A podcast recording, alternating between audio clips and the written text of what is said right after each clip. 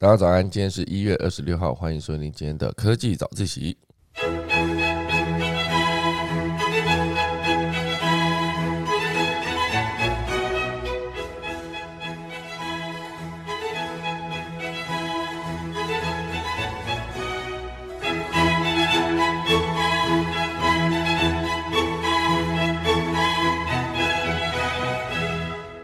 好的，今天可以早起要跟大家分享几则消息。第一则是关于 NFT，美国有一对情侣呢，他们曾经穷到只剩下一美元，好，户头里面只剩一美元，台币差不多不到三十元，然后他们就决定要去贩卖一个猴子的啊鸭子的 NFT，然后开卖之后六小时赚了十二万美金，哈，从一美元到十二万美金，这种故事目前为止层出不穷哦，等下跟大家好好的分享大家细节。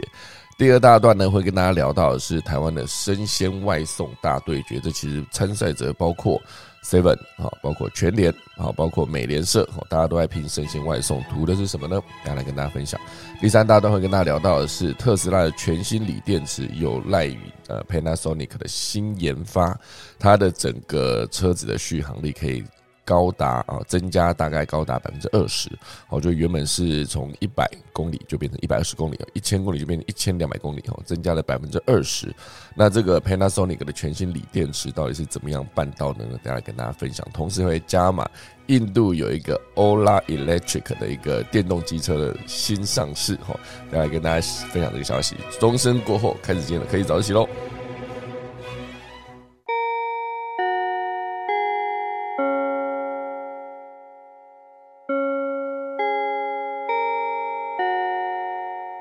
好的，今天第一大段呢有五则 五则关于 NFT 的消息，大家就快速的整合跟大家分享哈。第一个当然是，其实原本应该是要讲这个从穷小子哦这对穷情侣呢，从户头剩一美元到了发行鸭子的 NFT 之后，六小时赚了十二万美元的故事。那当然，我就讲真正讲这个故事之前，可以先跟大家提另外一块哈，就是呃目前为止 HTC 哈，它其实也是跟上了。NFT 的风潮，H HTC 其实之前一直在专注做它的 Vibe，HTC 的 Vibe，也就是它那个 VR 的头盔。那它在今年二月呢，即将会推出一个交易平台，就是 Vive 的 Bytes，好，B Y T E X，好 S 这样。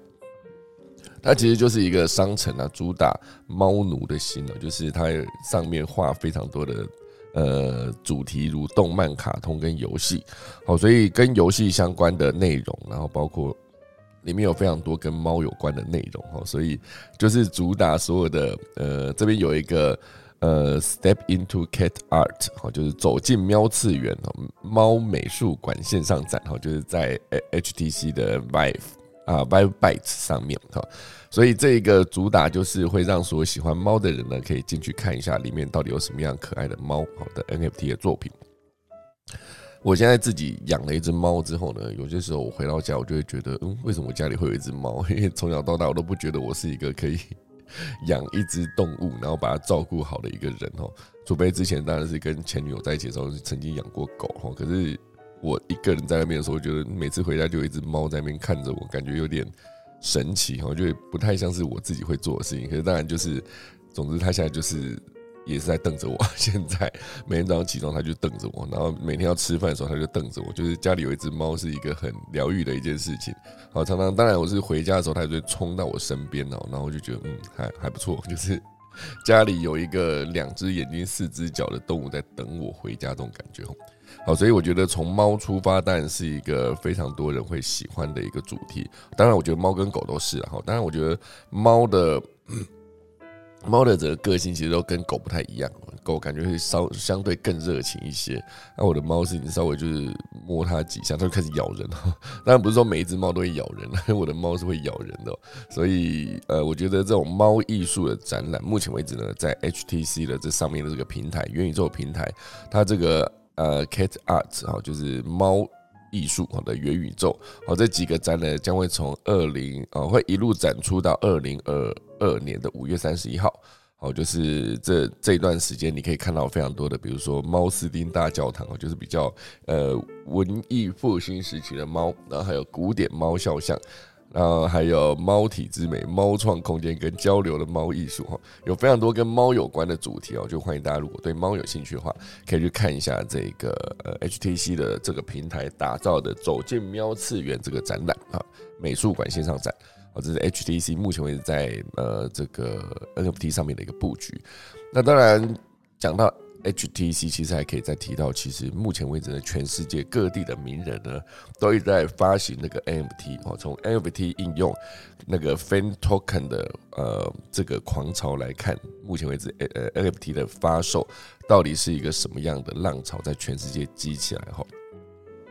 因为全世界各地的名人的发行 NFT 呢，就再度激起大家害怕错过的心理。我觉得这个害怕错过的心理，其实某种程度上来说有点恐怖哦。就是大家都在做一件事情的时候，就觉得自己如果没有做，好像就是被落下的那个人，被遗落、遗忘的那个人。哦，所以大家都会一窝蜂的赶着也去做这件事。哦，所以目前为止，某每当某位名人放出消息说他要发行 NFT 的时候，整个市场的情绪就会开始高涨。哦，很多时候就是这些名人就是有一些带动效应嘛。比如说像之前林俊杰在呃某一个元宇宙里面买了一块地，好，然后周董发行了。一个什么 NFT 的相关的消息上线之后，就会引起大家一股抢购的热潮。因为毕竟，呃，原本他在粉丝基础上面就非常多嘛，他的歌迷、他的影迷等等，这全部都是可能会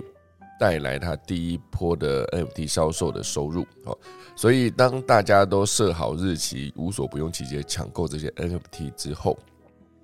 发行 NFT 的艺术作品已经不限于直觉想象得到的艺术作品。哦，就是有一些包括你的绘画创作啦、摄影作品啊、数位拼贴的创作，其实都可以做 NFT 的发售。好，所以像呃发行 NFT 的名人，像是特斯拉的马斯克哦，伊隆马斯克，他有发行自己的那个 NFT，他的前女友哈加拿大的。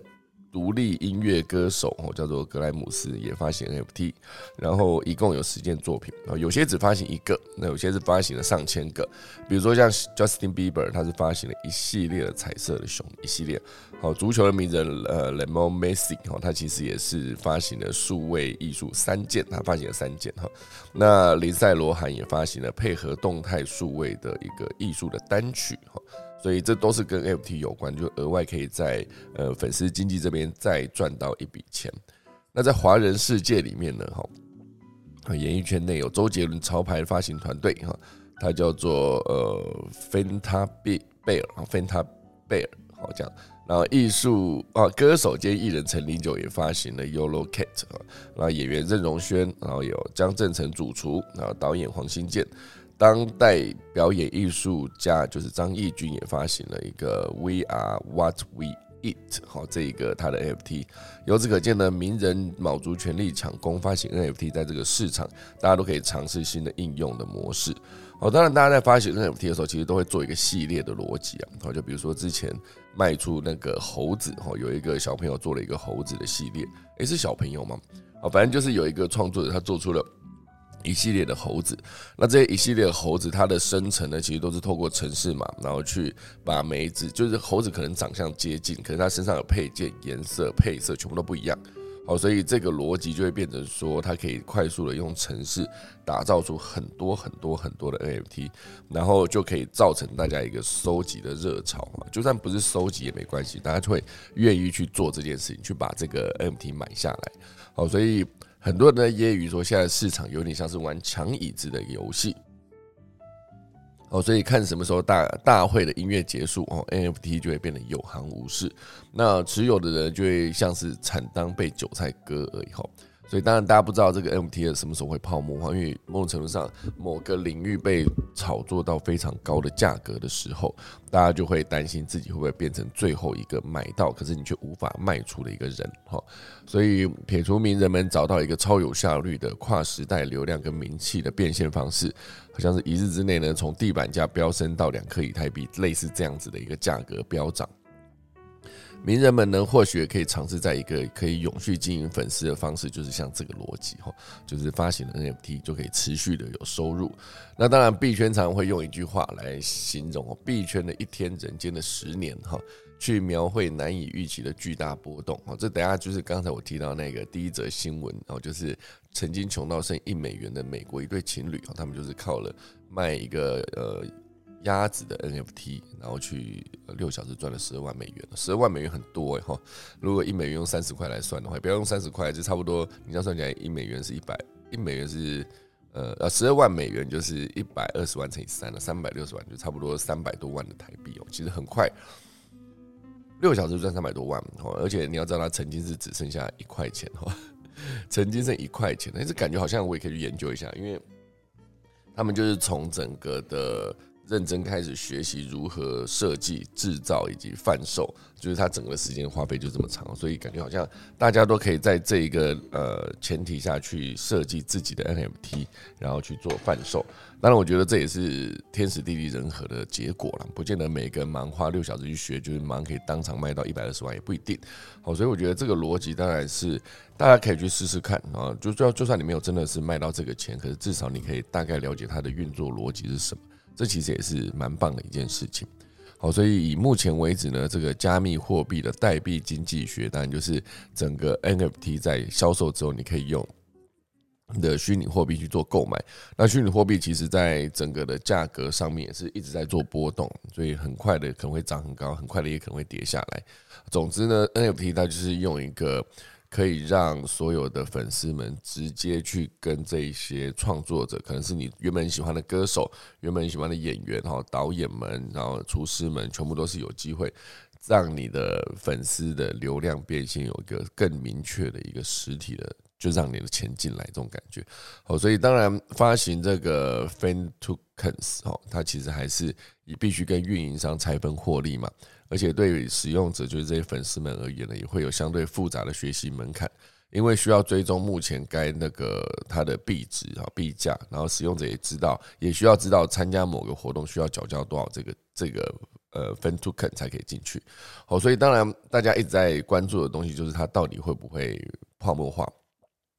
也没有人知道说什么时候 NFT 的狂潮会退烧，哦，所以对于这篇文章的作者来说呢，名人发行 NFT 的狂潮是一件很有意义的事情，因为名人本身的讨论热度就可以带动非呃非纯粹炒币仔，好，可以进一步了解 NFT 跟这个 Fan Token 的应用。当然，大家可以知道之前那个伊隆马斯克的一句话，跟他发了一个那个 Twitter，那个狗狗币就直接。飙涨，哈，这其实真的是有一个名人的带头的效应。如果你可以把这个带头效应直接延伸到整个他要卖出的 NFT，其实他之后的获利就会非常的可观哦。如果你愿意做这件事情的话，好，所以这算是一个呃，在思考说名人发行 NFT 狂潮之后，到底后续会变怎么样的发展哦，这是其中一个论点哦。那那我们现在可以直接回到一开始想要跟大家讲这个消息哦，这个故事。美国呢，在有一对情侣住在亚特兰大，他们原本穷的账户里面只剩下一美元哦，账户里面剩一美元，好难想象，就是 紧接着他就没办法缴房租，也不要说房租了，连吃一顿饭也没有办法，因为三十元感觉两个人要吃饱，相对是有点难哈，除非全部拿去买米啊，买米好像也不见得三十元全部吃，然后加一点酱油，两个人这样子大概可以吃一餐吧，三十元的，毕竟。一个人是只能吃十五块钱的米，十五块钱的米，如果直接买饭的话，应该是更少了。可是如果你买米的话，你还是必须要煮。那不确定他们一美元能不能交得起电费，好，所以不确不确定他到底能不能用电锅煮这个饭，好，所以他们之之前就是穷到只剩下一美元嘛，所以他就推出了一个卡通鸭的 NFT，然后在六小时之内赚了近十二万美元哦，就是让他的房子免于法拍一途。哦，这两个人呢，从学习城市语言叫做呃 Solidity，好是这样念吧？好，就设计他的鸭子图案，然后同时间最后面成功成功推出并卖出，只花了短短两周的时间哈，因此吸引了其他人也想加入 NFT 的领域哈，所以在这个社群软体 Discord 上面呢，甚至有许多的呃 NFT 买家在询问，要如何才能买到这两个人的鸭子在真实世界中产出的鸭蛋？哦，这蛮酷的哦，它其实。有呃虚拟世界的鸭子之外，它在真实世界里面还会有鸭蛋哈，类类的助攻他们实现扩大养鸭的梦想。哦，这一对情侣呢，他们叫做梅尔彻哈，还有他的呃女朋友叫做马塞尔怀特哈，Mandy 啊。其实如果就是就是这个梅梅尔彻加上这个呃马尔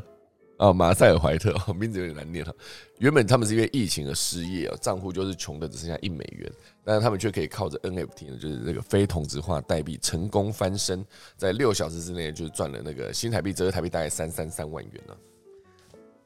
哦，从那个濒濒临破产到一系再起的这个戏剧化过程呢，就吸引了美国的媒体哈 CNBC 的采访报道。然后原本他们就是这先必须要报道说，入不敷出的生活让他们拖欠抵押贷款了。二十五岁的这个马尔马塞尔怀特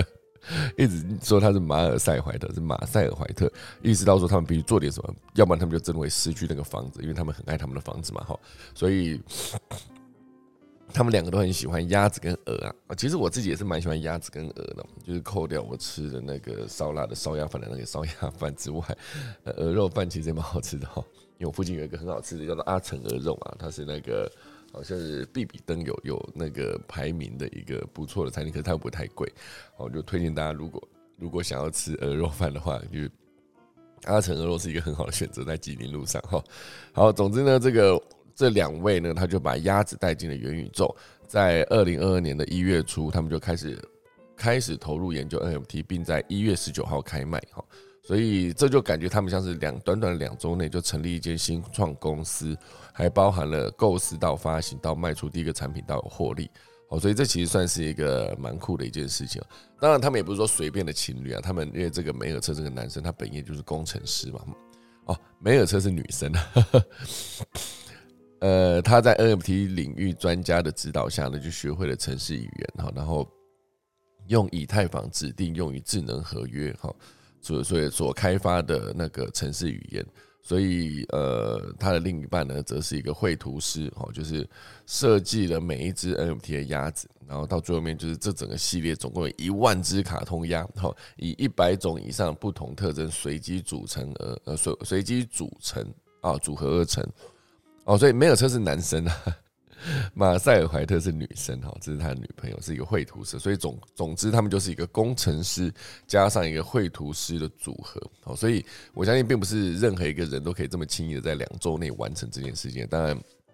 如果你的本业是工程师，同时又有另外一半就是一个绘图师，这两两个的结合，就可以直接在架构跟那个它的造型上面直接把这个作品完成。好，所以当他们发行之前呢，他们有收到一个批评哦，就指 NFT 在创造过程中耗能、伤害环境。好，所以为了他们为了可以达到永续目标呢，他们两位甚至把智能合约编码。编码为非常适合批量铸造啊，所以买家付一次类似手续费的矿工费，就能铸造十二个 NFT，耗能就会比逐一铸造还要低哦，也可以降低购买成本。而这种创新的铸造标准呢，跟另一个 NFT 的项目哦，就是执行方法是相契合的。另外一个项目叫做 Azuki 哈。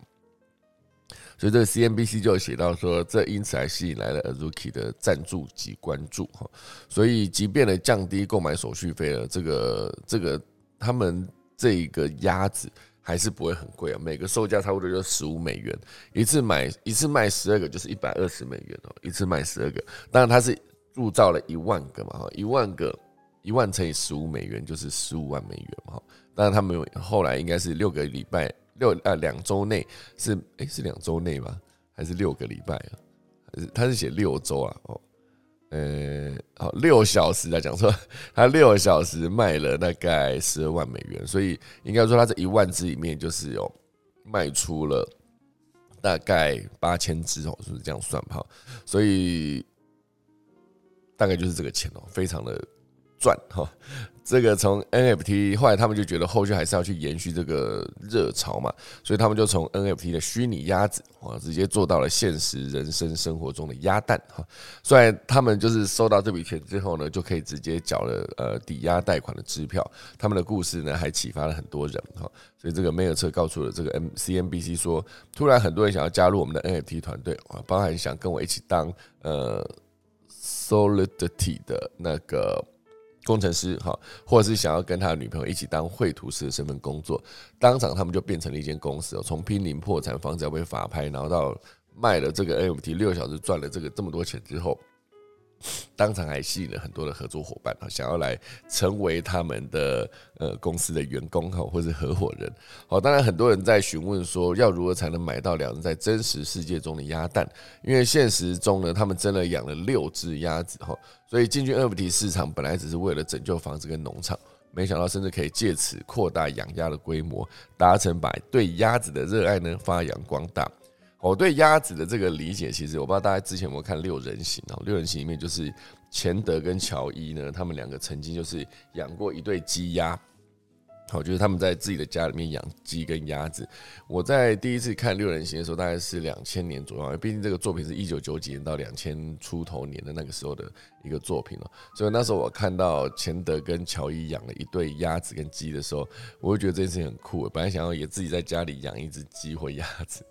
好，可是后来显然我是没有这样做，因为毕竟那时候学生还比较穷嘛，就是住的地方非常的小，所以你连自己住都不太够。你如果再养鸡跟鸭的话，显然你家里会变得非常的，就是如果他到处乱大便的话，哈，你的家里就会变得非常的恐怖。好，所以最后我是没有养。不过这两位呢，这对情侣呢，他们确实是很爱鸭子哦，所以他们就真的是靠这个 NFT 呢，就是一系致富之后，还扩大了他们的养鸭子的规模，有可能现在已经养了超过六只。那养这么多鸭子之后，之后他就真的可以把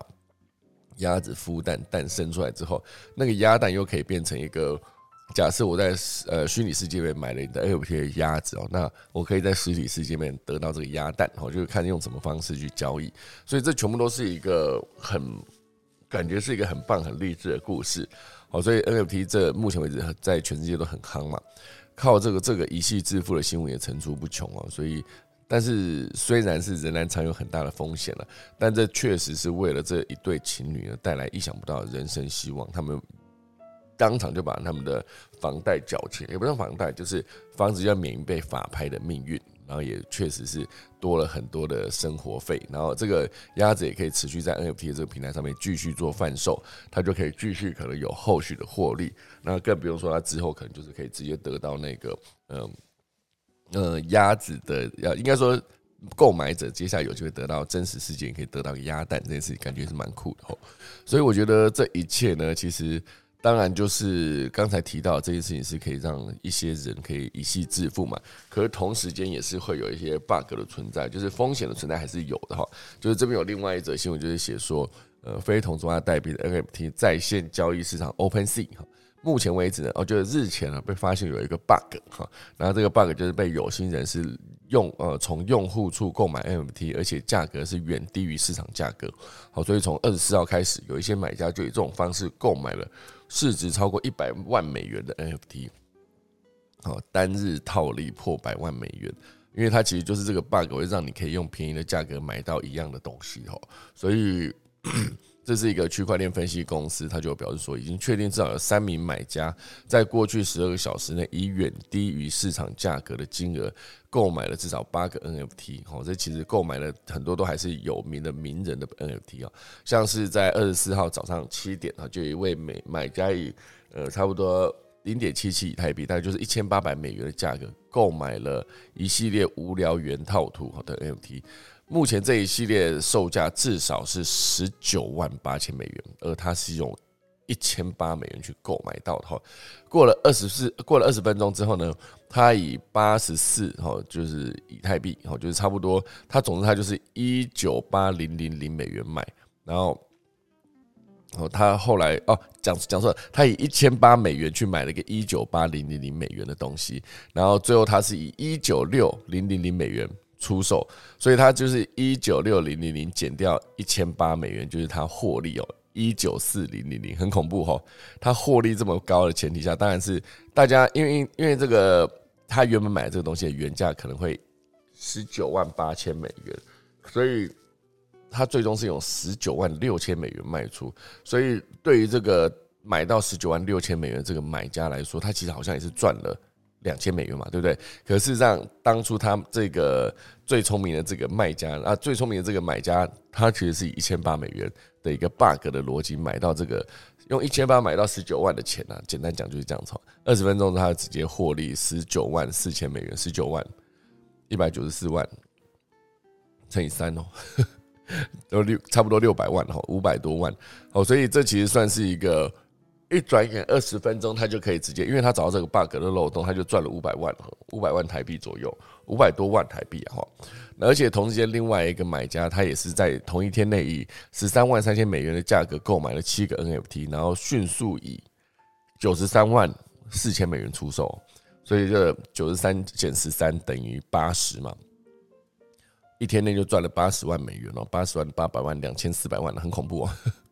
所以我觉得这个时代呢，嗯，就是如果你不小心找到一些 bug，就像之前有一些厂商它有标错价的风波嘛，就是一个荧幕可能是假设是呃三万，然后它标成了三百哈，那一旦标错价这件事情，它当场就会有非常多的买家直接在那边下单。哦然后下单之后，就是你一台就是从三万减三百，就是你就是亏了两万九千七百块哈，这样讲吧？两万九千七加三百，对吧？反正他总之一台就会亏这么多。那他如果一次下单一百台，你想想看，一一一一百台这个荧幕，你这样子买大概也是就三万块嘛。你用花三万块钱去买了一百台荧幕，可是事实上它原本的价格应该是三万三百万哈，就是你用三万买了三百万的东西。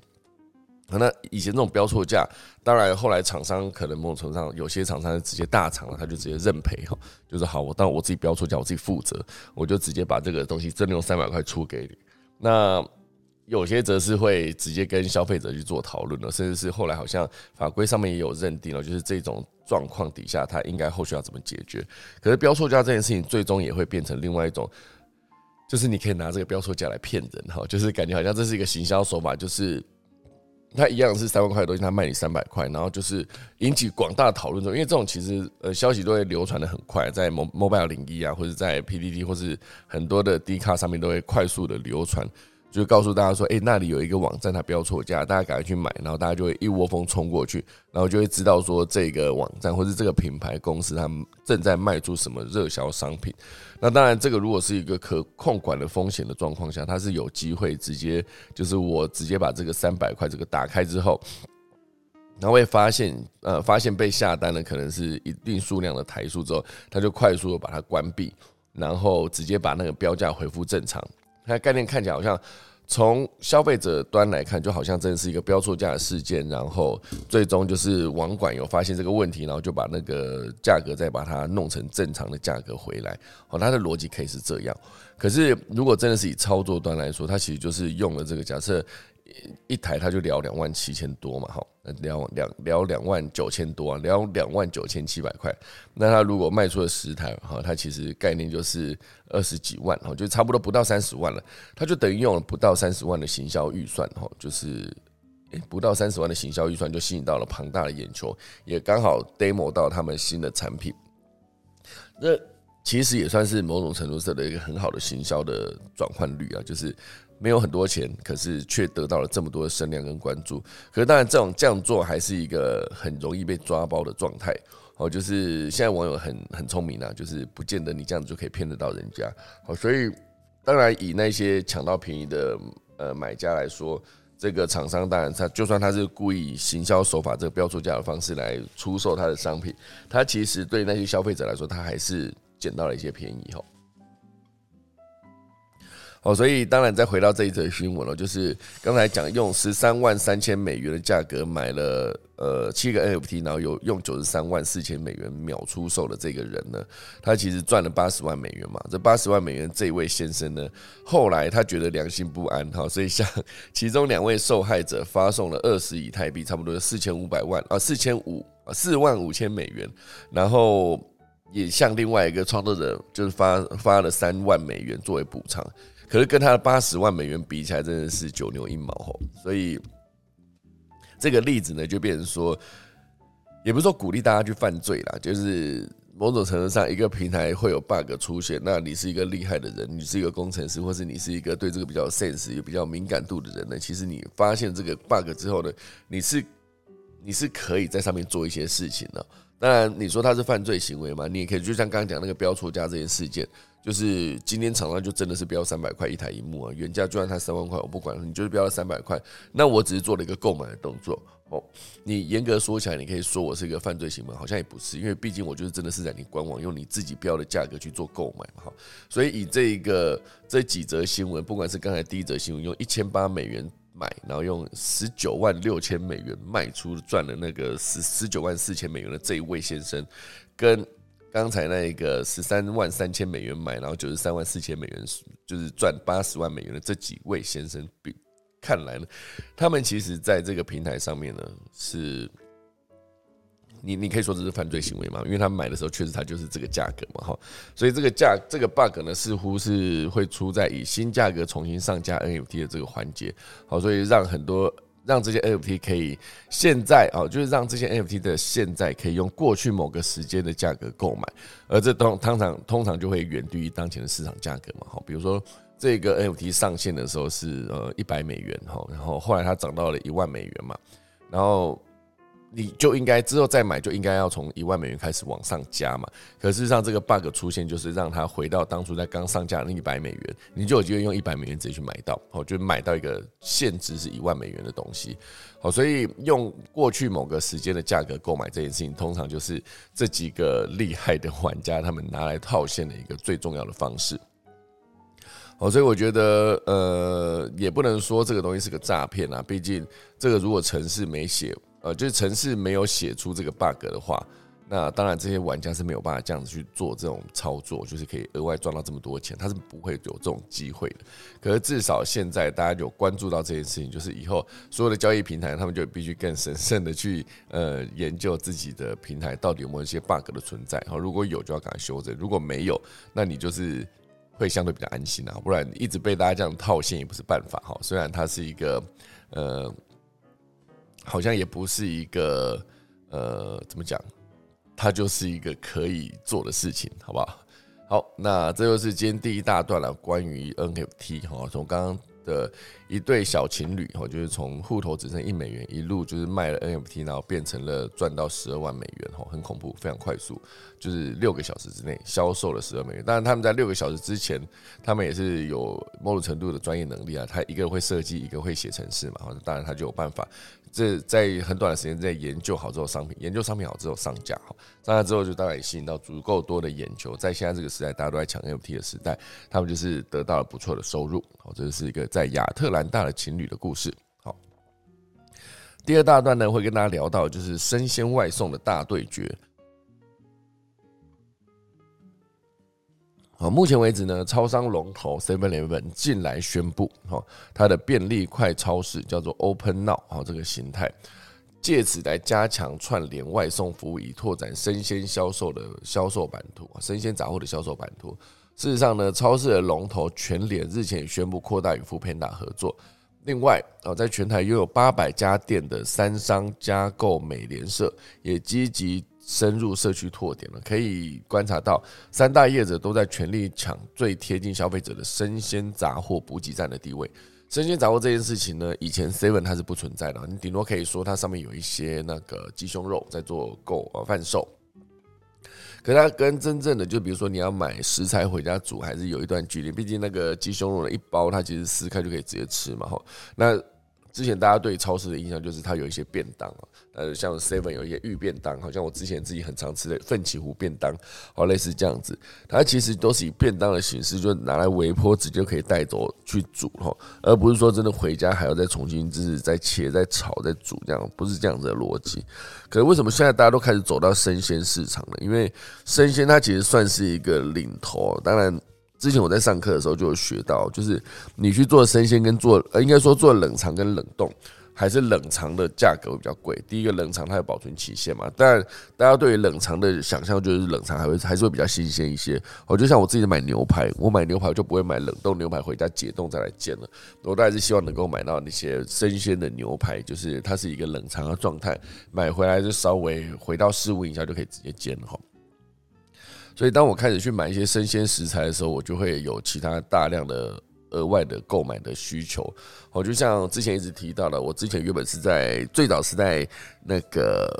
大润发，哈，就真的是呃骑车去坐车去去做购买，然后就提了两大袋回家，然后就觉得这整个过程中，因为买一次买一个礼拜的量嘛，其实都还蛮多的。这样跑过去要选，然后选完以后要结账，结完账之后要提回家，它其实都是一路都是蛮重的吼。就是 虽然逛逛超市是逛那个大卖场是蛮有趣的，最早我就是直接在大润发这样子做购买，后来就发现。家乐福有一个外送哈，就家乐福的外送就是好像是你昨天订今天到，还是昨天订就是后天到，好像是类似这样。它好像不是当天了。一开始订家乐福的时候，所以我那时候在抢家乐福的鸡胸肉的时候，我就会觉得还蛮不方便的，因为我今天订没办法马上拿到就可以吃嘛，所以还是需要再等等一段时间。所以后来当我发现那个 Uber 有开始外送家乐福的东西的时候，它就很简单，就是你直接下单，下单之后呢，家乐福的人就会直接帮你拣货，拣货完之后就会有 Uber 的外送员直接去拿这些东西，然后就直接送到你家，它就可以变成一个几小时内就可以完成的事情了。也也许不用到几小时，差不多一一小时多了，一两一两个小时之内哈。那当然，最后最近我现在选择就是 Uber 的自己推出的那个生鲜量贩，叫做 Uber 的优势哈，优秀优势尝试。它其实真的就是不夸张，我下单完到我拿到东西，就是送到我家楼下，我正式提到那一整袋，大概就是十分钟吧。如果我下的东西不是太复杂的话，就比如说我之前常常就是抢一些鸡胸肉跟一些蔬菜，那其实那个量不会很大，然后也品品类也不会很多。好，所以以下完单之后，他们的门市人员拣货，拣货完之后包完包成一一袋那个纸袋。然后就有外送员直接去取货拿到你家，这个速度其实非常非常快。当然，某种原因是因为我住在的所在位置，我住的所在位置离优势真的是直线走路距离大概就是五分钟左右，哦，所以其实它是一个很快速、很方便的一个购物体验。那当然，如果说真的以优势这个距离到我家到，还有在相对于另外一个是我家巷口的 seven，我家巷口的 seven 走路大概就是三十秒就会到的地方，更近。那我家巷口的 seven 现在也开始推一些生鲜的那个，他们有一个微超市哈，好，那个便利快超市啊，就是 seven 现在推出的 open now 这个形态，就是有增加生鲜销售的一个版图，同时间这个还可以跟那个外送服务做串联。那我觉得比较特别的时候，但一个个讲哈，就是统一超的 open now，它当然就是力拼将 seven 打造成离家最近的生鲜杂货补给站，而且它是主打二十四小时外送服务。那个门市的仓库即为卫星仓储，它可以负担冷冻啊、生鲜蔬果，整个商品都倍增，然后来借此抢攻现代的小家庭、个人在家亲自煮的商机。亲自煮就变成说，它其实不会太复杂。就是我之前有研究一个预制菜啊，就是预备预制造制菜，就是那个青菜菜预制菜。它其实概念就是帮你，好像前天有讲过了。就假设你今天要做一个糖醋排骨，它里面就会给你排骨，然后给你调味的那个糖醋酱包，然后也会给你一些切好的那种红椒跟呃呃黄椒跟红椒，就那种甜椒啦。有一种甜，因为因为青椒不是青色的嘛，然后那个甜椒就是有红色跟黄色。然后，如果你要做糖醋排骨的话，你就会需要这个青椒跟呃，就是红椒跟黄椒的那种切成一片一片哈，直接做，直接丢进去炒哈。所以它就是，当然我觉得糖醋排骨相对比较麻烦了，有些是更简单的一些菜色，比如说你可以炒那个呃竹笋炒肉丝类似这种，他就帮你把竹笋笋丝切好，肉丝切好，然后调味包做好，那你到时候打回到家的时候就是撕开保鲜膜，直接丢进去炒就可以了哈。它就变成一个是你可以拥有食材，然后自己决定烹调方式以及你的调味料，就不会下那么重。它是相对的，如果你之前自己得在家里煮竹笋炒肉丝的话，必须你去买一块肉，或者是你可以买已经切好的肉丝都可以哈。那竹笋你不见得一定可以买到一丝一丝的竹笋，你可能要买一颗竹笋回家切哈。所以现代人呢，大家在煮菜的过程中，很多人是享受那个炒菜、煮菜，就是正是在烹调这个过程。可是备料跟后续的清洁这件事情，对很多人来说都是望之却步的一件事。备料永永远都会花掉非常多的时间，就是如果你要花很多时间备料，然后其实很多时候就是你真的煮啊、炒啊、煎，其实就是一刹那的事。备料备完之后丢进去炒一下，可能一两分钟就弄完了。可是备料真的花很久时间。你看处理一个竹笋，必须把它壳拔掉，然后再切成一片一片片，再把它切成一丝一丝一丝哈。所以这就相对比较麻烦。所以这就是为什么呢接下来那个。在大陆，他们的预制菜就会产业非常的热络，因为预制菜它其实基本上可以 to B 也可以 to C 哦，它其实把它做的更小包装，它就可以直接否一般的消费者带回家，不管是一人份、两人份哈，它其实都可以让你快速的完成这个料理，因为你备料已经被解决了嘛哈，所以，如果有一些人他是直接在炒菜的过程中，就是在厨房忙碌的过程中，他是直接工作的过程，他就是直接边洗边洗这个状况其实可以非常的快。就是你在煮的时候，你在切的时候，就顺手把碗洗起来，顺手把一些菜渣直接整理好丢掉，然后就直接维持整个琉璃台里面，然后就是洗手洗手槽里面的干净。然后琉璃台上面有什么东西可以快速的把它擦，就顺手用抹布擦过去。然后等你整个把菜炒完的时候，其实。你唯一要就比如说你把它装在两个盘子上，那剩下就是你的锅子跟另外一个炒锅这两个锅子，然后你可能就快速用水冲完，然后接下来整个厨房就是只有这两个东西要洗，感觉是蛮清爽哈，就不会觉得很累，就是觉得如果你现在炒的过程中，在备料过程中你没有同时间收这些东西的话，到时候你吃完饭，因为吃完饭永远都最累的时刻，就是觉得吃饭很贵嘛，就得吃饭饱饱的这样，一吃饱的你的那个血液就开始往你的胃去流，你就会很想休息，不想要洗。几万哦，所以很多人就是被几次这样子，就是我大费大费周章啊，大张旗鼓的煮了非常多的料理之后，然后发现我的厨房跟被炸过了一样，就不想去收嘛。那这时候当然，如果你是一对情侣的话，就可以变成一个人煮，另外一个人收，另外一个人洗哈，就要不然就是同时间一个人备料，一个人就去炒，然后备料那个人在备备料完之后就开始收厨房，然后整个吃完饭之后呢，只要把那个两个碗跟两个盘子丢进你的。我就洗这洗这两碗，洗这两盘子就好了哈。所以加一个汤啊，顶多就是如果说你不是用特别复杂的那种，比如说用一堆什么酱啊，就像刚讲糖醋排骨，它其实在炒完之后，你的锅子会变得很恐怖。就是一样是一道料理啊，你去弄糖醋排骨，跟你去弄那个烫青菜，它洗锅子的难易程度就差非常多。好，所以我觉得目前为止呢，这个生鲜这件事情确实是很多。这些量贩品牌都一直在呃布局跟一定要攻下的一个市场啊，生鲜这一块。好，所以以 Seven 推出的这个便利快超市的店铺也是首度采取前店后仓的设计。好，从卖场的陈列到呃仓储空间到冷冻设备、冷藏设备，都是较一般的门市扩增四倍。哦，主要就是这还可以透过外送将服务范围延伸到五公里内。好，所以五公里内全部都是它的市场，而且它有主打二十四小时嘛，二十四小时都有外送。其实二十四小时外送这件事情，感觉是蛮蛮有趣的，因为其实我现在在晚上就深夜下单给优势，它一样可以十分钟、十几分钟就到我家。哈。有的时候就是朋友来家里，就发现哎，有的零食吃完了，你也不用走到巷口去买，你直接就是点足够的金额的时候，他就直接送来，而且那个外送费还可以用我的那个月会员月费去折抵嘛。好，所以怎么算都是一个越来越方便的服务，同时它也让大家掉入一个陷阱，就是你方便到一个程度之后，你就离不开这个服务。以后如果说它真的要涨价，以后如果说真的，比如说优势，它开始告诉你说一个塑料袋或者一个纸袋要五块钱，你就会非付不可哈。而且价格这样涨上去的时候，现阶段他们呢还是可以用价格去跟，呃，就我之前讲嘛，一样的鸡胸肉，它的硬生生比那个家乐福的那个外送的鸡胸肉还要便宜。那对我来说，我就是如果只买鸡胸的话，我就是或者鸡腿肉或者等等，我就直接会去选择优势。第一，它又快；第二，它又比较便宜。好，所以当他今天掌握了话语权跟通路的那个最后一里路的时候，接下来如果说他就算是把那个价格涨高到比那个家乐福还要贵，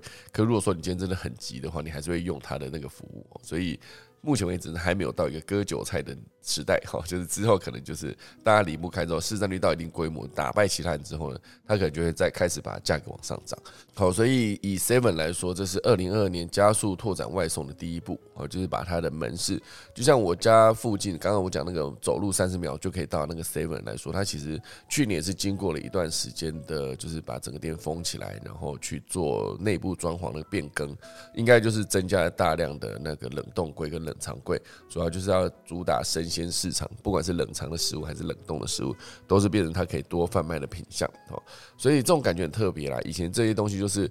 最早就是只能到家乐福或叫到大润发、到 Costco 去买哈，就是才能买到这些生鲜食材。后来有一段时间就是全年也开始加入了生鲜，然后就离你竟然就比较近了嘛。那最后就是我讲的。到我家巷口的 seven，竟然也可以买到这些生鲜，就是蔬菜跟水果跟那个食呃食物肉类，都是可以直接在 seven 去买到的做购买哈。那另外刚刚讲的是 seven 嘛，那以全联来说，它有三百五十家全联哈，全部都在 f 佩 o 上架。那全联目前为止上架的商品首波有三千项。好，所以涵盖了冷藏蔬果啦、冷冻食品跟常温的食品、家用的杂货，在全联作为超市龙头的商品力优势下，好，未来如果一旦持续增添商品数的话，恐怕会令其他生鲜外送望尘莫及。好，这也是全联目前为止持续在变更的一部分。好，就是在现在，因为很多人都很多的品牌都很想要主打生鲜这一块，因为生鲜当然就是第一，你如果做起来，它的门槛相对比较高。你说的物流配送都是冷链物流，要么就是冷冻，要么就是冷藏，就配送的过程中，它的成本一定也比较高。哦，所以目前为止呢，全台湾。总店数已经超过一千多家的全联，这里面有大概三分之一，就是三百五十家在富佩纳上架。如果接下来，哦，接下来所有的那个全联都有在跟外送服务的话，它之后的这整个服务会做得更完整。因为目前为止只有三分之一的权利有上架嘛，可是当然在那个物贝上面，其实我是可以买到全联的东西啊。好，所以 f o o Panda 接下来这个服务呢，加上之后会有一个 Panda Go 跟那个全联小时达这个极速极速物流，势必就有助加速国内生鲜杂货外送的普及化。哦，就是全联有一个小时达，一小时就会到这种概念。可当以我现在在下单，在物贝上面下单那个全联的东西，其实也是一小时之内就到了，真的是还蛮快的。还是我住的地方其实是相对属于一个比较方便的地方，所以才可以这么快到。要不然以优势送到家，或是我之前一直讲的，我就算点个麦当劳也是九分钟到楼下，这件事情真是快到一个你自己出门去买到现场等，然后等他做完之后再自己走回来，自己走路回来或者骑车回来都没有那么快。他这是从下单到那个马上吃到，真的就是。当场可以解决你不想出门，可是又想吃到麦当劳这个，或者不止麦当劳，有一些很快快餐，其实都是用这种逻辑来快速到货，然后就你就可以直接吃哈。好，所以这当然那个。呃，美联社目前为止其实也是希望能够让它的加盟店数增加百分之六十五啊，因为目前为止它是一个超市二哥嘛，哈，它也是携手外送平台 f o o p a n d a 提供的外送服务，好，所以接下来它还设下了一个展店的目标，好，希望透过加盟到二零二三年至少店数要达到一千三百家，哈，等于是较目前店数再增加百分之六十五哦，而它已经超过一倍了，它现在应该是不到六百家，所以，所以它一路就是要冲到一千三百家，真是一个蛮。蛮庞大的一个目标哦，就是它要快速的展店，要不然它其实覆盖率低于全联的话，接下来它只能被全联压着打哈。所以以目前的整个店数来说呢，统一超目前有六千四百家，全联有一千一百家啊，美联是目前为止八百家哦，八百家了哈，不是六百哈。所以随着各个零售点深入社区深耕，加上外送服务已经陆续上线嘛，各大业者都在抢社区的生鲜杂货补给站的重要位置哦。所以今年呢，算是一个实体业积极跨足外送的一年，同时也是决胜的重要一年。好，这就是今天第二大段的生鲜大战，好，生鲜物流大战的一个消息。那当然，除了这个部分呢，其实还有另外两个也是跟大品牌有关然后就是星光三月它打造了一个 Outlet，Outlet 叫做 SKM 的一个 Park，里面有呃赛道乐园，有减法，有按摩，然后这里面有就感觉好像你可以到现场，是一个复合式啊国际级生活复合式的 Outlet，从购物到逛街，从玩乐到减法按摩都有包办，目前为止成为南部的第一 Outlet 哈。这奥莱其实这个位置在高雄，好，就是星光三月跨足奥莱的事业，全新打造这个 SKM 的 Park，就是二十六号，就是今天已经开始试营运喽，哦，是一个国际级的生活复合式的奥莱，一共引进了两百二十家店铺，其中有五十个独立品牌，好，希望打造一个一站式的购物体验。好的，我看起来都蛮酷的，它里面有一些游乐设施，有一个摩天轮，哈，有一个。这看起来好像是一个轨道吧，就是好像有个车可以坐在上面，哦，有一个小火车、叮叮车这样子。那当然，星光三月大家之前对它的理解就是它是一个百货公司嘛，然后每一年它业绩都非常的好。那当然好还要更好嘛，所以他们现在就打造了这个 SKM 的这个 Park，就是他们的 Outlet，希望客人可以待上一整天呢。它概念会有点像是意大世界面有一个意大购物中心的感觉，就是里面可以玩。一大世界里面有一个游乐场嘛，游乐场里面也有一个很大的 Outlet，然后每年过年的时候还在那边放烟火嘛，这其实就是一个希望大家到了千里迢迢到了现场之后，可以在那边待了一整天，然后在里面大量的消费之后呢。然后就可以让希望餐赚到更多的钱。后看起来它这个概念是不错了，感觉好像是一个社区哦，就是也不算社区，这样讲，它的整个场景就是呃有一个呃小火车在中间，然后两侧全部都是一些店面，这些店面就是一个他们打造的复合式的 Outlet。那娱乐设施呢，其实有一个。呃，F1 赛车日本站的零路赛道，好，零路赛道乐园，还有户外的卡丁车赛道，还有全台占地最大三百平的 HTC Vive 啊，就是那个 Webland VR 虚拟实境乐园哈。所以这个虚拟实境乐园其实在三创也有，当然我不知道大家有没有去过，我觉得里面有非常多可以玩虚拟实境的内容跟游戏哦。所以这一些全部都是他们目前为止打造来吸引所有人呃可以加入，也不是加入，就是去参观去做消费好的一个。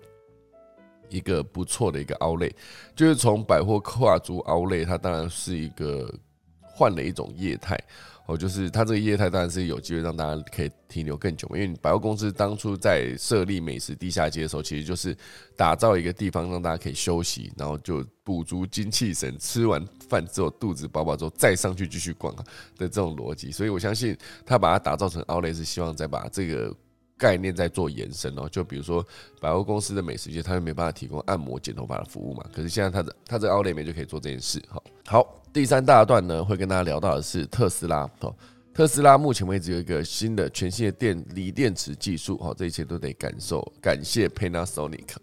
Panasonic 量产新电池，就是有办法让特斯拉的续航力得以提升。就有办法让特斯拉带来更大的竞争力哈。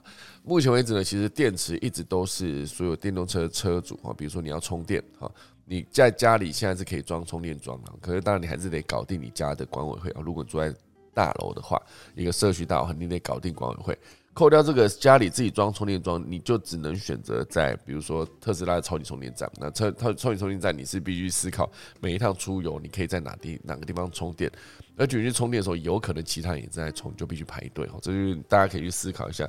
不像是呃，就是如果说像一开始有那个汽油车、柴油车的时候。如果全台湾的加油站只有十个，那你要去任何移动到任何一个地方的时候，你就必须思考说，你到每一个地方你要去哪里加油，而且加油又比那个，而且充电又比加油花的时间更长嘛。充电可能要二三十分钟，可是加油可能就是你顶多就等三分钟、五分钟，顶多了。我觉得有些时候当然是大排队的时候，你十分钟内你一定一定可以离开。可是充电的话，它必须坐在那边，就是车子那边等的时间就要更长。如果你一去现场，前面有三个人在等的话，哇塞，你一个一小时半就花掉了哈。所以充电问题一直以来都是所有车主感到头痛的问题。就是我家里有充电桩，我出去一趟，假设一千公里好了，一千公里回来，我再再回我家里充，那就 OK。如果你的续航力是一千公里的话，好，所以把电池提升它的续航力，然后就让车子可以开更远、更久。更不用担心充电问题，就全部都是增加你车子的竞争力的一个出发点。所以呢，Panasonic Panasonic 正在扩建位于和歌山市的工厂，借由设备引入四六八零电池的量产作业。好，年产量不到十 GW 哈，就差不多等于十五万辆车。那这个新新型的锂电池。呃，锂离子电池四六八零的体积是旧电池的两倍，但是容量增加了四倍。好，不仅让汽车制造商减少每辆电动车使用的电池数，还可以节省更多电池的安装时间，好，有助于特斯拉降低生产成本。好，它的体积是旧电池的两倍，容量增加到了四倍，好，所以相对算起来还是比较划算的，就是单位体积加它有多提供了一倍的储存电量，这样子。哦，所以这个新电池呢，让 Model S 的续航可以多跑一百公里。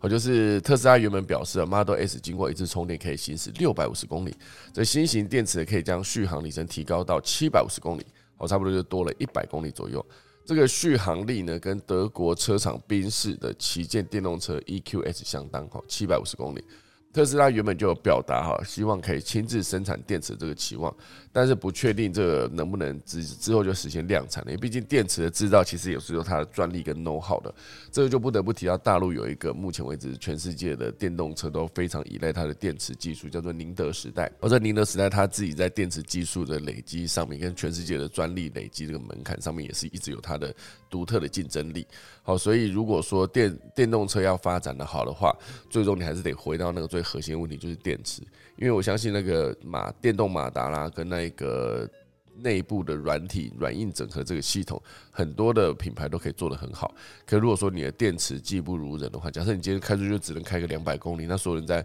开到一百公里的时候你就开始错了，后剩下一百公里如果没有充电站怎么办？电池车子没电怎么办？哈，你就去思考这个问题。哦，所以我觉得这个呃，特斯拉当然就是接下来还是会继续向 Panasonic 跟其他电池商去采购这个电池，就是还没有自己。做电池的打算了。可是我觉得接下来一定整合到一个程度的时候，它应该是拿出更多资源来投入这一块。好，就像苹果在累积一定声量之后，一定的现金在手上之后，一定的技术在手上之后，它就开始打造自己的晶片，然后就从头到尾一条龙自己设计，它的技术不用担心外流，然后利润成本也可以，就是成本可以更下降，利润就可以更提高。好，所以接下来特斯拉会不会自己做电池呢？这大家可以去好好的思考一下，观察一下哈。那最后还有一则消息，就是我觉得这新闻也蛮有趣的。印度抢攻一个电动机车市场，他们有一个车子的品牌叫做 Ola 哈，Ola Electric 哈。它其实新一轮的融资就是筹集了两亿美元哈，当然这个印度的电动车制造、电动机车制造商，就是你把它想象成它是 Coco 的概念，可是当然他们有没有在做完整的那个电池交换这件事情，就是他是在做能源还是在做机车，这还是值得大家好好研究，因为他们的电动机车交换交货日期呢，目前一直在延后，进来又再度延后，就很多人在质疑他的工作文化，但是他依然在新一轮的融资里面拿到了两亿美元。它其实算是一个全球最大的电动车、电动机车的生产商哦。可是，呃，这个总部位于班加罗尔啊，这间公司，它的估值呢已经从去年九月的三十亿美元升高到五十亿美元了。这家呃印度的 Ola Electric，那他当然呃执行长有出来，然后创办人兼执行长有出来感谢所有投资人的支持，也期望将电动车的革命从印度推向世界。有没有可能到最后变成一个 GoGo 的对手？哈，有没有可能在不同的市场里面就是强碰？哈，那当然，在印度销售的车辆中有四分之三是机车，哈。然后由于新创公司跟大型汽车制造商推动，制造商的推动，加上近年来呢，印度政府的激励措施，都让印度的电动车市场开始迅速扩大。好，所以我觉得电动车的市场接下来很有一个发展潜能的空间，应该是在东南亚，因为东南亚在电呃在机车使用上面算是非常的普遍。我觉得其实你在日本东京感觉很少看到机车，可是，在东南亚很多的国家都可以看到大量的机车在路上移动。所以，如果把每一辆机车全部改成电动车，那对于电动车的机车销售以及整个能源系统的更新，其实算是更好的一个发展的机会。我每次看到这印度的车子，我会想到他们之前有个塔塔汽车啊，就算也是很久以前的新闻了。这塔塔汽车其实当时也是主打非常的便宜哦，就是几万块台币吧，折合它就可以让你有一个车子可以坐，然后里面有两个位置，然后还有车窗有。车门就是不用担心风吹日晒雨淋，可最终这个塔塔汽车失败了，因为很多人觉得说我要么就骑机车。要么我再上去就会直接开更好一点的车，而不是去开塔塔这种，比如说你的开关窗户要用手摇，然后没有冷气，然后没有娱乐设备，整个开起来就是一个感觉那个人很穷，所以他买不起其他的车，他才来买这辆车。可是如果一般骑机车的，大家觉得哦，他就是为了移动，而不是为了所谓的奢侈生活，所以他们觉得买车就应该是一个奢侈生活，他当然需要可以买更好的车子，所以最终印度的塔塔汽车就是没有卖的很好哈。当然后续有在提到说他有在卷土重来，不过那又是另外一个故事了。好，好，那时间来到了七点五十八分了。那快速来跟大家讲下今天的农民历。今天是二零二二年的一月二十六号，也是农历的十二月二十四号，也就是在六七天就要过年喽。哈，今天算是一个好日子吧？诶，今天好坏，哦就是一季参半哈。今天已开市交易利券纳财开始补还嫁娶纳财纳处取鱼跟。安床哈，取鱼就是捞水中的鱼获哈，就这样。那祭什么呢？祭修造上梁入宅祈福探病掘井动土安门安葬做灶。好，所以今天适合嫁人，不适合挖井哈。今天适合娶人，也不适合去挖一个呃，也不不适合去动土哦。动土一点也不要在今天办了，可能不适合。好了，那今天就是今天的农民力啦，就很开心大家收听完今天的科技早起，我接下来打个下课钟哦。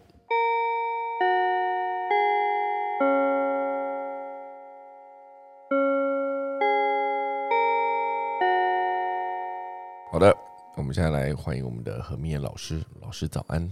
哎，秀导，早安，大家早。走。秀导听得到吗？可以听得到。好，那个，嗯，我今天大概就提那个 NFT 这一部分的，因为那个，当然前前两天 Open 系出了问题嘛。那那这个情侣，我刚刚倒是看到这个情侣实上在做的事情还蛮不一样，就是说。可是，可是现在在看这 NFT，很多都可以用这种生，就是用呃电脑生成的方式去做这种 NFT 嘛，所以可能量会越来越多。只是这部分，可能大家还是从说自己是不是真的喜欢呃这样的图像，或者对你的呃是不是有意义来看这些事情呢？因为嗯，主要是现在如果在后面后面去买这个 NFT，但一开始的时候可能呃大家的价位比较低，我觉得还好。那如果如果是比较高的时候，事实上还是得要从自己真的喜欢，就有很多人会打定说会留存的，即使到时候呃它没有价值，事实上都希望是留存下来，包括图像的本身或者拥有的一些权利。嗯，大概会从这个方向去做，可能会比较能够不被整个 NFT 或者是虚拟货币价格的涨跌。呃，被影响，然后因为大家知道，目前那个以太币市场在这几天，呃，事实上也是降幅呃蛮大的。那呃，其实 OpenSea 前，嗯，应该是前天吧，昨天前天出的问题在于它，它事实上在你呃在设定价格的时候，新的价格的时候，再重新上架的时候，你不用去删除它旧的，在它平台不用去删除旧的价格，这时候就就是在它的后端留了一个。一个漏洞吧，这个漏洞事实上发生的还在于另外一家 Raisable 有机会去跟它借接，而且是靠一般的，就是靠我们讲的 API 的界面就去借接它后台的资讯。那这种被发现了以后，当然就可以从 Raisable 去交，去直接做交易，去从它的后台开始去抓这个价格。主要是这一部分就有办法被操作了，所以就发生了这些事情。所以，嗯，其实以 NFT 来讲的话，现在就是在整个第一个交易平台的成熟度，因为 OpenSea 其实上，嗯，沿沿路以来也发生一些城市撰写的课题跟平台的课题，那这一次是比较严重嘛？那另外来讲，你有跨链的课题，就是你在不同的地方事实上可以跨链，呃，第一个是储存，第二个去做交易，所以在跨链这些界接的界面上。如果呃你在开开口的地方，并不是在你的后台并没有做得太好的时候，这个时候那个管控机制就会出问题了。那所以这一部分目前 NFT 也没有相关的法规在做限制。呃，其实包括台湾本身在这一部分，可能都要快速的去看怎么样去处理，那才有机会去看未来的平台方或者呃交易端或者这些。比较艺术策展的这这一些跟设计师怎么样去在这一部分有一个比较呃同步的一些公司嘛？那嗯，其实目前在这一部分，除了因为秀导讲到这个小鸭，那台湾只有呃一两个艺术家，事实上在这一部分用生成艺术有登堂登上那个 Art Blocks，就是这个是在 NFT 艺术里面算它嗯，就是目前在交易呃。交易的价跟量上面，事实上算是最大众的，而且也是比较具有代表性。大家如果对这个有兴趣的话，就去查一下 Art Blocks，就是呃 A R T B L O C K X。那台湾有有个艺术创作者阿乱，还有像那个吴泽宇，他是在纽约的。呃，事实上都有登上这一个 Art Blocks 是去做交易。那目前像吴泽宇的话，大概他的交易的价好像已经到一亿元以上了。那事实上也都是对这些呃，算是本来在做这个生成艺术，或是台湾叫衍生艺术，事实上是有一些呃，我我想有一些新的机会啦，也也是算是不错的。那这部分就是在做的时候，大家会觉得从这部分来讲，从呃，从不断，不管是你把 NFT 上架的机会，用生成，呃，艺术的机会，像也有一些呃，嗯，汉堡店会去找这些艺术家合作，那你就有机会帮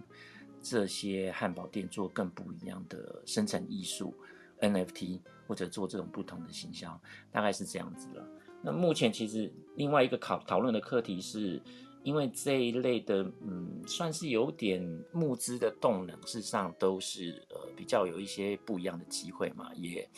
我自己是在想说，如果要把它当募资来看，当然没有不行的。可是以以如果以一家公司的经营来讲的话，你长期还是要看你是实体营运的动能是怎么样。那这一部分当然就不只是 NFT 上面，除非你一直在做 NFT。所以，呃，本身来讲，这个就是从之前的这一类，大家谈说要做这个啊这些生成艺术档案，然后有机会再做很多不同方向的应用的赋能。那再回到自己公司的经营，我觉得这几个层面是未来可以去观察的。好的，没问题。哎，老师，那我问你，你自己买过吗？我我还没有，前两天人家跟我 跟我在谈，就是我们在 Clubhouse 上有一位小维，事实上他也做了。嗯，一个叫 NFT 的东西，我是还没有买了，因为这个东西是要要去先拥有一个钱包嘛，嗯，然后再去买卖。我自己是还没有进行的，我想说再做一阵子的观察，这样子。嗯，OK OK，好的。哎，对我仔细想想，我好像多年前我就认识一个比特币钱包的一个品牌，就是在台湾做比特币钱包的，他们品牌叫币托啊。对我好像可以再对，好像可以再跟他联络一下，好久没跟他见面了，应该跟他再跟他 update 一下近况。这些东西感觉都可以聊一聊，看一下他们的发展。对啊，就像我上次去找那个他把的那个之前的创办人就 Corey 嘛，我之前跟他聊，是发现他在元宇宙的观察面，他是有他的自己的论点，觉得蛮值得再跟大家好好再重新 update 一下大家的近况，看可以合作什么。下次时代应该都 Clubhouse 其实最近 NFT 跟 Metaverse 的量都很大，哦，很多讨论。从 Clubhouse 开的房间看，嗯，有时候几乎就占到四分之一或五分之一吧。呃。那吴泽宇，嗯，大家叫他泽宇老师啦，就是他做生成艺术这一位，呃，他前两天也在这个上面的一个论坛讲，那他是说现在，嗯，当然这一类创作很容易啦，可是，在纽约，因为他从纽约回来嘛。他他是有提到说，在纽约的地方，目前所真正会被大家欣赏的，事实上量还是不是那么大啦，所以这块市场正在快速的移动了。那可能台湾目前就 NFT 可能受到大家的呃重视嘛，那有很多人希望在上面找机会，所以相对的台湾在目前制作量。应该是非常非常大，那也在一个热潮当中。那目前可能在帮忙做策展或帮忙做制作，在这一波有一些机会。那至于真正留存下来的 NFT 是不是有那样的价值，这个就大家自己去判断。这样。嗯，OK OK，好的，谢谢老师，感觉可以买一下。哦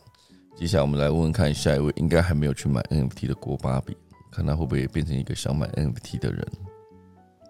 诶，他可以做生成艺术哦。哦，你说郭巴比可以把他每天讲的动物变成 NFT，卖了十几亿美元，就是五千天的那个嘛，他应该有那个 potential。好，我先闭嘛。对，郭巴比想要卖什么 NFT 呢？对，呃，何明老师一定会第一个抢购，忠实的支持者那种感觉。挖坑给他跳。没错。没有哎，我完全没有研究这个哎。真的，而且你也没有很大声呢，你今天声音怎么那么小？真假的，现在是吗？还还不知道哎，感觉就声音蛮小声的。现在比较大声了，真的吗？哦，好，好，你看是你的问题，还是好？那你好，你能讲啊，你讲啊，看你能多多大声，你你就更小声的讲啊，任性什么？跟大家分享一则，就是关于欧洲唯一的土著北极的游牧民族萨米人。然后他们的育儿方式，因为他们的生活环境跟重心，还有需要学习的要点，跟我们就是彻底的不一样。他们更需要拥有一些生存的技能，这样，所以他们就是有自己自成一格的教育方针。像是他们会让下一代就是从小就开始参与放牧工作，然后你会可以自己就是决定你的起居，然后你有发言权，然后鼓励他们在不同生活范畴独立做决定，这样子，因为就是要让他们准备应对北极生活的极端挑战，让他们的适应能力更强。然后每个萨米人他们出生的时候都会获得自己专属的图案标记，有一个 tattoo 这样子，而且用这个图案来标记呃自己的牧群。那刚好提到他们在十岁左右就会参与放牧的工作嘛，所以他们会有一个替驯鹿宝宝标记的仪式，就是你先抓来一头小驯鹿，然后用自己的刻刀自己刻在那个驯鹿宝宝的双耳上，就是刻上你你生下来那个专属的标记这样子。然后他们的父母也是，因为跟我们从小就是被耳提面命，就是早睡早起，身体好，完全不同。他们不会有固定的作息时间，就是你可以就是因为你当下的工作或是活动，你自己去分配。然后小朋友就是在这样子可以自主的框架这样下生长。所以这种方式，其实在十八世纪的时候，有一个到北极的传教士，他就觉得萨米儿童完全就是不受约束，这样感觉可以为所欲为。可是其实他们的中心思想是。大人绝对没有办法帮孩子准备好他一辈子所有的一切，就是给他鱼吃不不如教他钓鱼的概念。那他们就让就是孩子小时候就开始执行这样子，而且包含成年人就是有些反思啊，就是我们也不该画地自限，告诉小孩应该做什么不该做什么，而是让他们从小就是自己去负责，然后遇到的问题感觉比较不会出现妈宝，而且放山鸡也比较好吃。嗯。他们的教育方式就是有蛮多哲学的思想可以让我们参考。然后在那个环境里面，他们需要真的就是更强的生存韧性啊！有兴趣的朋友可以搜寻 BBC 放在 Future 专栏的报道。以上跟大家分享。好的，我觉得这种各不同的地方，它的文化都特别有趣。因为我上次看到是一个好像是北极圈临近北极圈的一个小镇，它好像是有一段时间是永昼还是永夜，那段时间就是就都是晚上这样，没有时间的，就是在那个地方时间是不存在，因为它就是整天都是太阳，就在那边这样你。一整天都看得到太阳，他就不会太阳不会不会下山，你知道就是在那个地方，所有人都把那个没有人在戴手表，然后把他们就会把家里所有时钟就拿去某个地方一个树那边挂，就是有一棵树那边挂满了时钟，那样就是就挂在那边，然后他也没有要看时间的意思，这样，因为时间在那个地方没有意义，就是你没有说什么几点到几点要吃饭，几点到几点要睡觉，没有没有睡觉这种时间，因为整天都是太阳一直出来，或者整天都是就是没有太阳，整天都是黑夜这样子，感觉在这种地方。生活就是应该会有一些新的体会，我觉得感觉蛮酷的。对，就对应到你刚刚讲的那个内容，我就觉得还蛮有感的。如果有一天真的可以去那个地方住的话，应该真的会被当地的那个这个时间去改变你的生活。对啊，而且我们从他他们的就是生活。模式，我们应对可能就是遇到说啊，你什么大学毕业，什么学校毕业这样。他们遇到可能就是你今天杀了几头驯鹿。嗯，对。其实对他们来说比较厉害，这样。真的哦，三头而已，拜托姐，我都已经四头了，类似这种，才没嫌弃别人。对呀，啊，你几岁人才三头，类似这种，那好无聊，这是什么对话？好的，我们感谢郭巴比，每次来都会让我讲到不知道哪边去哈。好的，这是称赞。这是称赞，这是称赞，没错没错。你看我跟何明业老师的对话，always 就走。哎，老师，你听得到我声音吗？一讲话不要一起讲，会撞到。相对比较震惊，对对对。用歪用歪！对，我就是认真的跟老师讨论一些技术细节层面的东西。跟郭巴比的话，就是会这边讲一些什么哦，来来自 Life Science 的报道。郭巴比看的东西是越来越广了哈，就已经逐渐抓不到他到底今天的新闻从哪里来的。好的，我们感谢郭芭比啦，我们把我们的节目带来这些生动活泼的 ending，好不好？因为他根本不知道他今天要讲什么，每次都是一个开百宝箱的逻辑来听他到底要讲什么，蛮有趣的哈。好啦，时间来到八点十八分了，今天就差不多来结束今天的节目喽，好不好？我们来打个下课钟好了。